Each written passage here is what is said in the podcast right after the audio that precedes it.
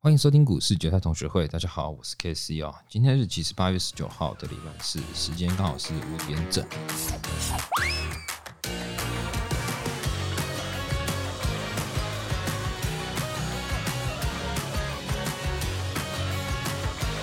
今天的大盘可以说是大杀特杀，但是我也必须凭良心讲啊，我今天做的期货当中是三笔亏损啊，没有亏很多啊，大概七十几点吧，七十几点还好，如果对我而言还好的话。然后呃，我觉得在讲我今天的交易之前，我先聊聊所谓的另外一个指标叫 DMI 哦，因为我也是。很常用 DMI，但是近期可能做的太忘我了，所以我忘记看这个指标啊。那个这个指标通常我是用在日上面去看，那它其实非常好用啊。那我可以跟大家简单说明一下，DMI 指标它是由三个东西组成，一个叫正 DI、负 DI 跟 ADX 组成。这个我以前可能有人知道，那我 Podcast 上面我是没有提过。那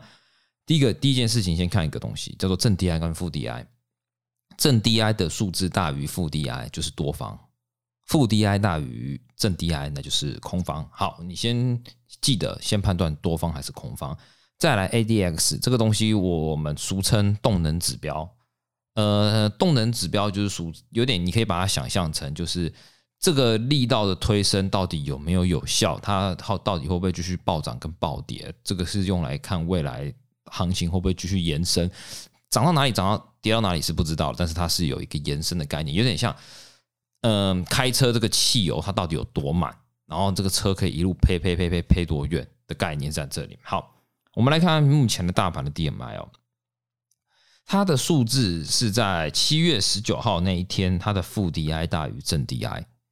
对吧？这时候你就记得它是空方了。再来它的 ADX，你要注意这个感觉哦，这个 ADX 是不是在？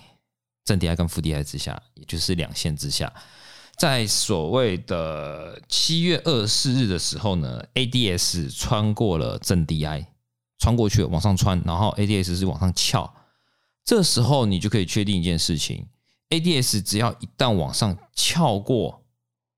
其中一条线，它是有两线之下往上翘的时候呢，前面已经判断它是空方了，那你就可以确定一件事情，就是空方动能开始转强。也就是说，有可能会形成趋势盘，所以你可以看到，它虽然上去一波，可是 ADS 已经上去了，在呃，你可以看到正式跌破的位置，颈线可能是在八月十三号的时候就已经跌破了，在七月二十八日的这一根水平线，那这时候就是很好的空点，当然是马后炮，可是我觉得这个可以去验证的。再来往前看，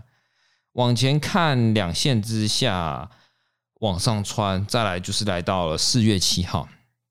是不是正 DI 大于负 DI 是多方？ADS 在这一天往上穿变成多方动能，它是不是一突破创新高的时候去做多它，它都会有一波涨幅？再来往前看，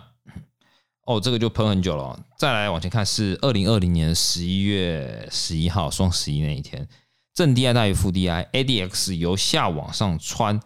然后股价加权指数创新高，是不是一路喷多头？好。那我们来看看空方的时候了。空方的时候呢，日期会来到呃二零二零年的一月三十号这一天，ADX 也是由下往上穿，负 DI 大于正 DI，空方动能，然后正式转强。但是呢，它的跌破时间却是在二零二零年三月零九，也是它过了两个快两个月之后，一个月之后多一点点，它才正式跌破往下。但是可以注意到一件事情，它其实都是已经告诉你，我现在的趋势已经慢慢转弱了，转弱了，最后有可能会跌成崩盘的这个可能性哦。好，再来的话是在呃。二零一八年的十月八号，你们也可以看到这个例子哦，它也是一瞬间往上翘，这个东西是非常的拿来做日的趋势是非常好用的，它可以用在现股上面，也可以用在加权指数上面，所以股票它也是可以用的哦，股票它也是可以用的，你可以去用这个判断趋势。平常的时候呢，它那边来回打架，它都是没屁用的，它就是小小打小闹。所以，如果它一旦形成趋势呢，那就是要顺势操作。当冲例外，当冲是例外的，当冲是看当天走势，不要去把它当做做成是做当冲的指标。那 DMI 我自己的经验是，它只用在日周期，你不要拿去五分 K、六十分 K，然后或十五分 K、三十分 K，甚至拿到周跟月都没屁用，它的胜率会比较低。它只有拿在日上面判断形态是很很有用的。那提供给大家另外一个想法就是。你想要去做空，坐在一个比较漂亮的点位，或者说一个比较确切点位，就是当 DMI 一出现讯号的时候呢，你的进出场点就是拉历史最高点跟历史最低点，只要跌破历史新低就空它，因为趋势出来了嘛，我跌破低点，我一定会继续往下跌啊，我不会这边就停停手吧。那如果是多方呢，突破历史新高呢，它就是继续往上冲，往上冲哦。对，这是提供给大家。那来到我今天交易啊，今天交易我检讨了一下，其实。事后看会发现，干今天盘真的很简单。可是当下为什么会那么低呢？在抄底，而且其实都可以赚钱的，只是，呃，我的停利是抓均价线，它都谈不上均价线。原因是在于，呃，最近经营的东西很多。那我现在股市同学会会盘中会讲一下我自己的交易。我发现干我一下，呃，我要股市同学会，然后一下又要我自己的群主。那我有一个叫技术在手，全跟我走这个群主，这个这个我。我下完单，我还要截图，马上打字，打完字还在聊天，是这样弄弄。我自己发现，干我自己有点慌啊，有点不知道在想什么。事后看的话，我发现不对啊，我今天是趋势空，因为它在后面的时候有形成趋势空的这个条件，我竟然没有去反手去打空，我还去炒这个底。当然了，为什么我敢炒底？我先讲，不管你遇到什么样的盘形，你不管做多跟做空都 OK，前提你一定要设停损。你没有设停损，你一定会吃大便，绝对吃大便，一定吃大便。所以为什么我会敢多的那么自在，或多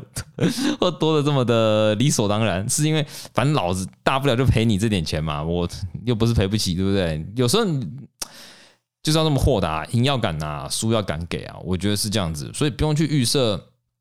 到底要怎么办，因为前提都还是那句话，你一定要去把你的交易逻辑给制定好。如果没有制定好的话，这个是非常难操作的一件事情啊，非常难操作的一件事情啊。所以我后面就检视了一下我自己的交易，然后我把我的交易的 SOP 放在股市报的同学会上面，就股市方糖镜，我就把它打在那上面，就是我还做了个 PDT 啊，然后就是我自己有这个习惯，我会把我自己每个交易策略，我如果我想到一个，诶进场点判断什么之类都。我觉得蛮完整的，我就把它弄成一个 PPT，然后我就会去照那个旗子去走，就是每一次看就会走一下，走一下，走一走走一下。我我自己是这样子了，那每个人的方式不一样，所以分享给各位是对，就是这样子。我觉得为什么敢分享呢？其实这样子，你看嘛，我自己我自己的操作策略，我自己都搞不好。就是你就算我教给各位，也不见得你会照着我的讲法去操作，是见仁见智的。当然。你照着做，我可以讲，就是说它一定可以让你长期正期望值。可是你有没有落实照实做，那又是另外一回事。我觉得这个是交易上面最难掌控的一件事情哦。你常常看到很多大户主力，或者说有些老师在教一些东西，我觉得有交易的人一看就知道他有没有搞头啊，有没有搞头是一回事啊，你会不会落实这个有搞头的东西又是另外一回事，这是两件事情。所以为什么不怕别人学？是因为。反正你学了，你也不见得照我的游戏规则走，所以我觉得这是没差。这是大家分享一下，分享 DMI 跟我自己的交易心得啊，就是近期这样子，所以也还好啦。因为我觉得只要每个月挣获利就好了，我不太 care 到底今天赔多少或者赚多少，反正只要每天就是稳稳赚就可以。好，如果你觉得这样节目不错的话，那帮我留颗五颗星。那有任何问题可以在下方留言，那我会再把它整理起来，然后到时候一并跟大家去做分享。那今天节目先这样子喽，拜拜。